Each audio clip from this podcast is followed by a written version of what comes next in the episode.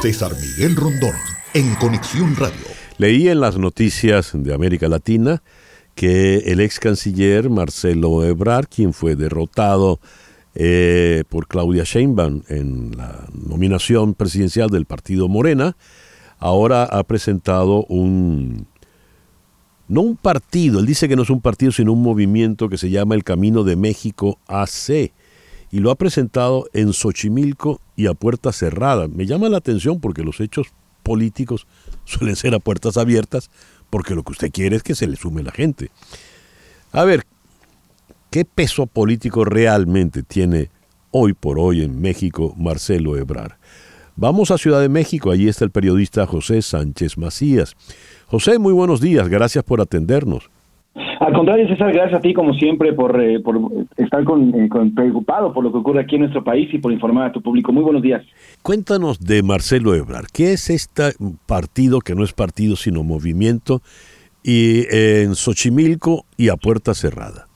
Pues mira, César, a ver, primero hay que poner un poco el contexto al, público que nos está escuchando. En nuestro país, en México, se está viviendo, ya comenzó el proceso electoral para la búsqueda de la presidencia en el 2024. Este proceso, bueno, pues ha estado, eh, digamos, eh, caracterizado por la presencia constante del presidente López Obrador, quien, aunque él dice que no, ha metido mano. Bueno, desde hace por lo menos un par de meses, César, el partido oficialista Morena, que es el partido creado por el presidente López Obrador, ha eh, entrado en la definición de quién será su candidato presidencial para el 2024. Y que aquí prácticamente se lee quién sería pues, la ganadora de la elección en el próximo año, ¿no? En medio de esto, César, bueno, pues se hizo un, un proceso interno en el partido de Morena. Ahí participaron el secretario de Gobernación, Adán Augusto López, y los dos punteros, que es Claudia Sheinbaum, ex jefa de gobierno de la Ciudad de México, y Marcelo Ebrard. Ahora, Marcelo Ebrard y López Obrador tienen una, una historia muy antaña, muy vieja. El mismo Marcelo Ebrard, como decimos aquí en México, se bajó, es decir, cedió candidaturas en favor de López Obrador y pasados los años, en teoría, este, digamos, pago en favor de Marcelo Ebrard vendría. Sin embargo, en el proceso interno, César, pues ocurrió eh, un, cambio, un viraje en, el, eh, en, esta, pues en esta idea de cederle la presidencia y al final la candidata del partido oficialista quedó Claudia Sheinbaum, a quien todo mundo y aquí en México sabe que es muy cercana a López Obrador y que se habría decantado López Obrador por la misma.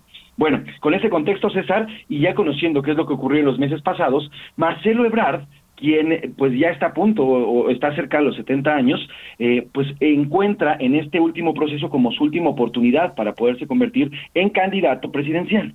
Sin embargo, al voltearle la cara el partido oficialista, César, bueno, entonces Marcelo Ebrard comienza a buscar opciones para poder ser candidato. Sin embargo, los procesos y los tiempos en México ya no dan para que él mm. pueda ser un candidato independiente.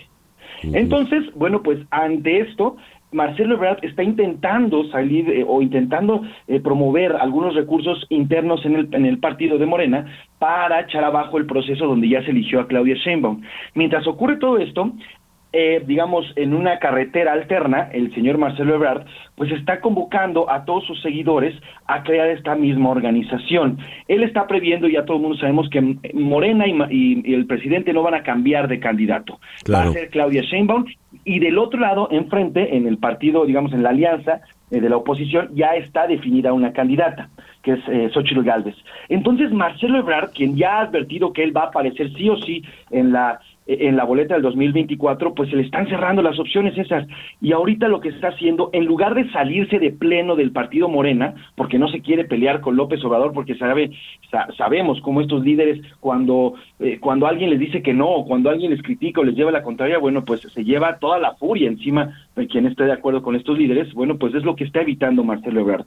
Sin embargo, bueno, ya desde acá, desde México, eh, César, pues ya se le pide una pues ya que se decante, que ya tome una decisión, porque como decimos aquí, ni picha, ni cacha, ni deja batear, como en el béisbol, porque ni está participando, ni está saliéndose del partido, pero además ni siquiera está con la oposición y no y, el señor pues está buscando de dónde jalar algún tipo de hilos para participar en el 2024, pero conforme pasan los días y los meses, pues este es mucho más difícil que pueda participar. Entonces, es la creación de este movimiento César, pues es más o menos la creación de una organización que a la postre podría convertirse en un partido político, pero en el rango, de, en el tiempo, en, el lapso que estamos ahorita electoral, ya no le alcanzaría para crear un partido en el proceso interno. Entonces, pues yo me, yo me centraría, César, en eso, en la tibieza de Marcelo Ebrard para tomar una decisión, porque eso sí te lo digo, César, Marcelo Ebrard es una opción dentro del partido de Morena para todos aquellos decepcionados del gobierno de López Obrador, ah. pero también tiene las simpatías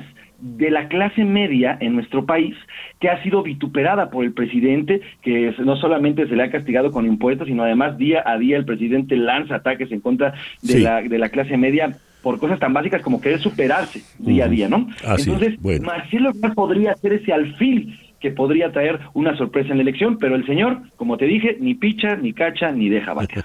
Muchísimas gracias, José. José Sánchez Macías nos habló desde Ciudad de México. César Miguel Rondón, en Conexión Radio, en Éxitos 107.1 FM.